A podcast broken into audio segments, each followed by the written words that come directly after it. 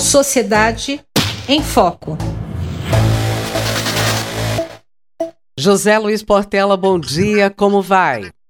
Bom dia, bom dia, Roxane, bom dia, os ouvintes da Rádio USP.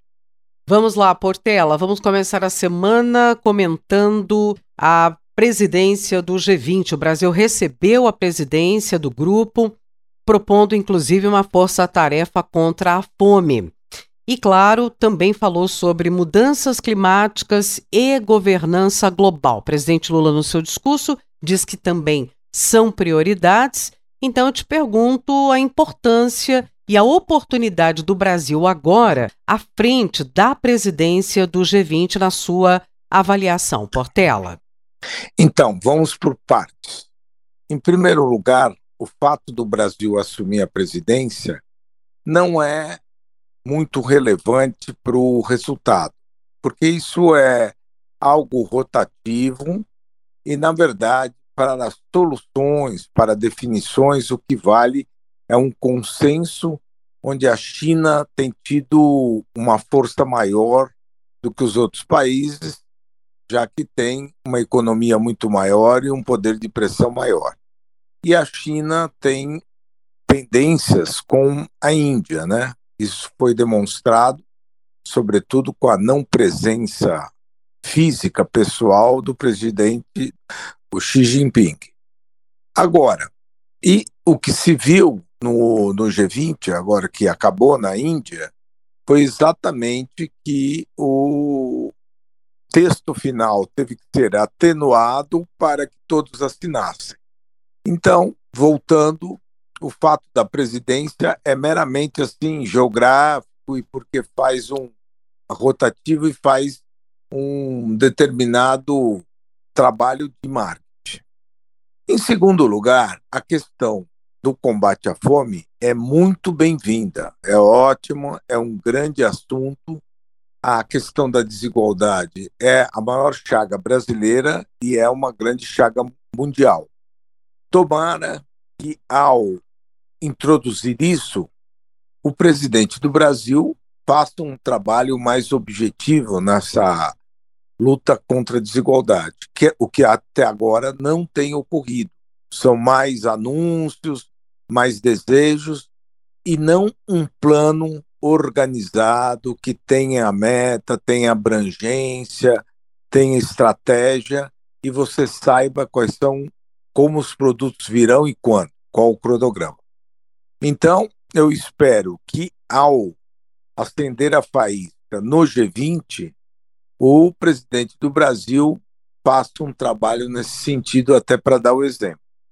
Mas, normalmente, isso, quando em organismos assim multilaterais e tal, acabam se tornando só uma manifestação do desejo, uma manifestação política uh, verbal, oral, sem que haja depois a condução do processo, através de uma sistematização de projeto, de um trabalho em conjunto, até porque cada país vai tocando o assunto à sua maneira e de acordo com a sua uh, peculiaridade.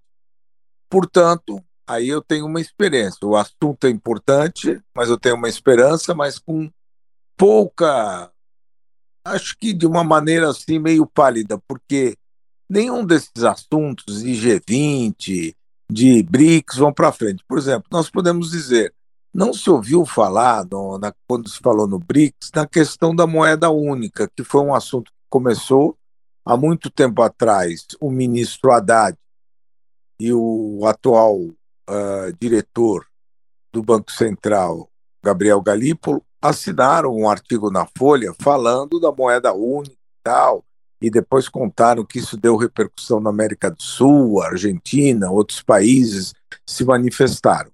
Que, na verdade, não era uma moeda nova em dinheiro, que ia substituir o real e as outras moedas, mas era uma moeda comercial, uma moeda que se assemelhava ao Bancor do Keynes.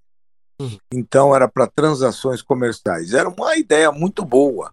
E depois, quando o, o governo assumiu, Nunca mais se ouviu falar nisso, a não ser breves referências, o que seria uma grande coisa.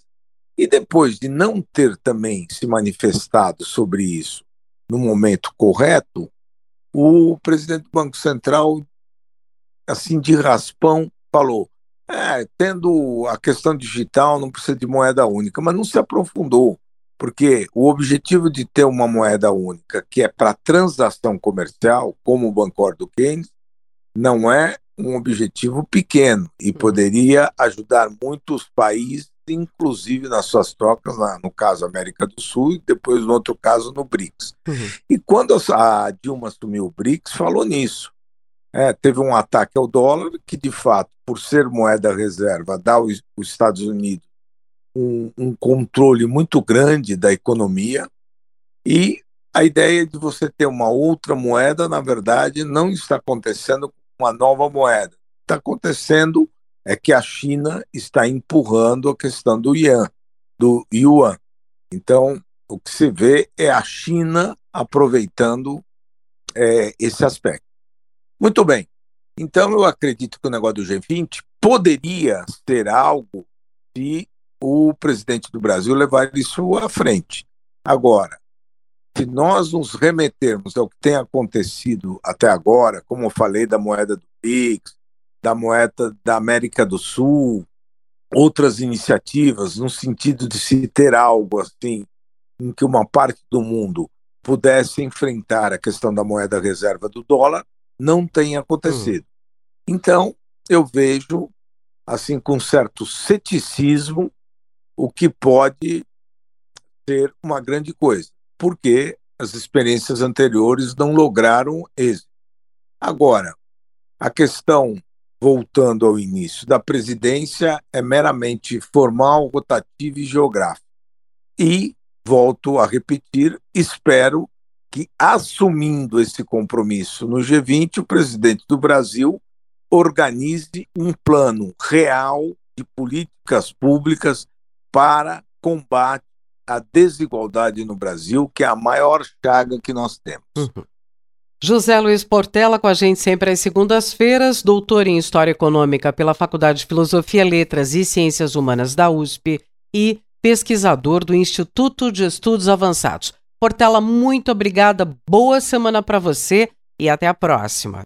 Uma boa semana para você, um abraço, um abraço a todos os ouvintes da Rádio USP.